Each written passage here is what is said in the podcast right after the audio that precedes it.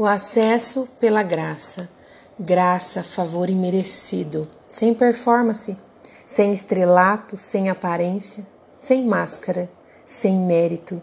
Não vem de você, é graça. O resgate sem merecimento. Nunca teve a ver com obras, é graça. Nunca teve a ver com capacidade, é graça. Nunca teve a ver com empenho, é graça. Nunca teve a ver com aparência, é graça. Nunca teve a ver com aptidão, é graça. Nunca teve a ver com competência, é graça. Nunca teve a ver com apreço, é graça. Nunca teve a ver com importância, é graça. Nunca teve a ver com relevância, é graça. Nunca teve a ver com talento, é graça nunca teve a ver com virtude, é graça. Olá, mulheres. Eu sou a Juliana Elaro. Essa semana o nosso devocional tem o tema pela graça. E eu quero dizer para vocês, pois vocês são salvos pela graça, por meio da fé. E isso não vem de vocês, é dom de Deus. Efésios 2:8. Quanto tempo você caminha com Jesus? Se faz muito tempo, existe um perigo.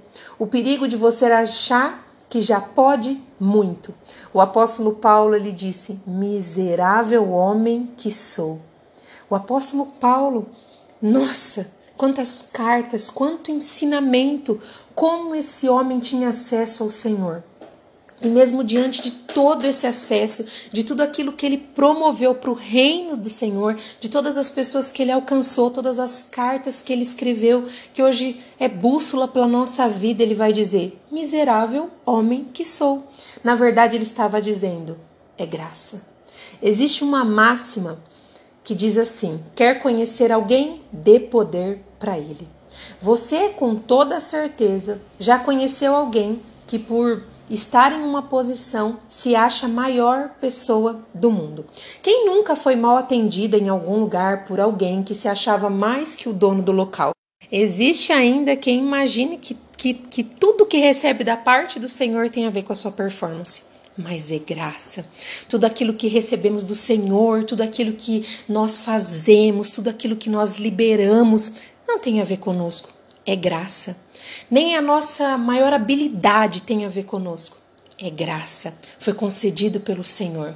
Se você fala muito bem, é graça. Se você desenvolve algo de maneira muito bem desenvolvida, é graça. É favor imerecido que nos alcançou. A reflexão de hoje é que nós venhamos conhecer que tudo que somos, tudo que fazemos, tudo que temos é graça.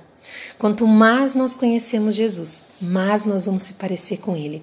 E sabe que Ele deixou um dos seus ensinos muito claro: é um amor por pessoas. Jesus ele estava sempre incluindo as pessoas. Quantas passagens nós lemos e nós vemos a inclusão de pessoas que diante da sociedade eram excluídas. Quantas pessoas julgadas, acusadas com os seus decretos de inadequadas, Jesus vem e fala: eu quero essa pessoa junto de mim. Eu acredito nessa pessoa. Na verdade, Jesus estava falando assim: é graça.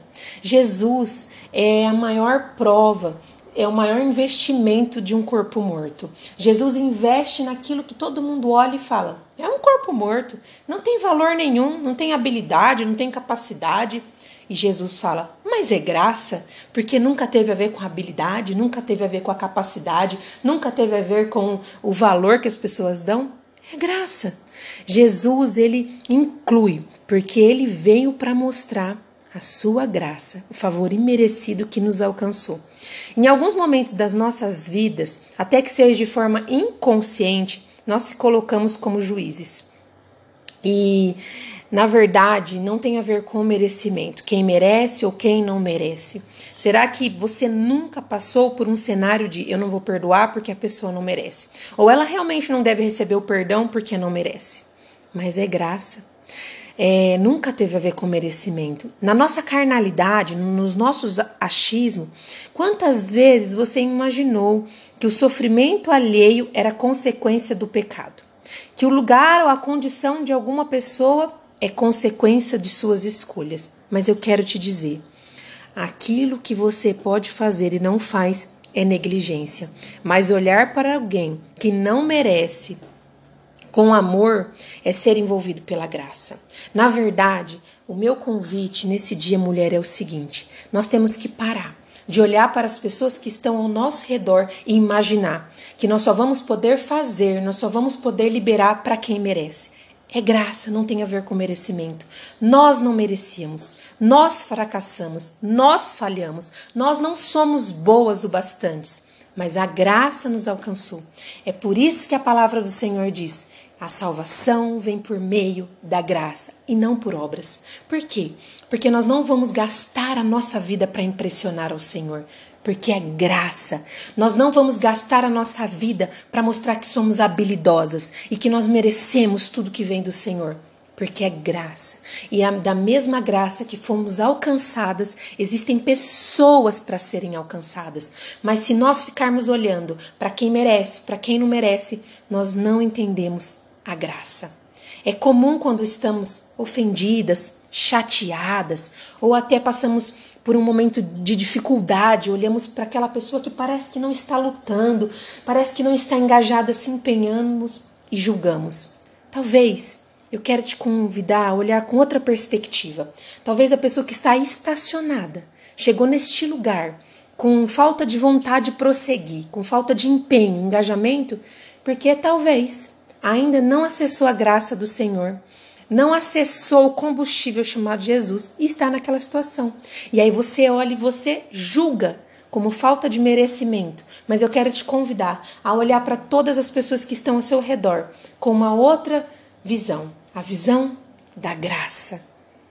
Existe uma humanidade querendo ser alcançada, ainda que eles não tenham entendido. E você vai ser peça fundamental para isso. Não é merecimento é graça. Torne a sua vida e a vida das pessoas que estão ao seu lado mais leve, pois o peso da graça é suave.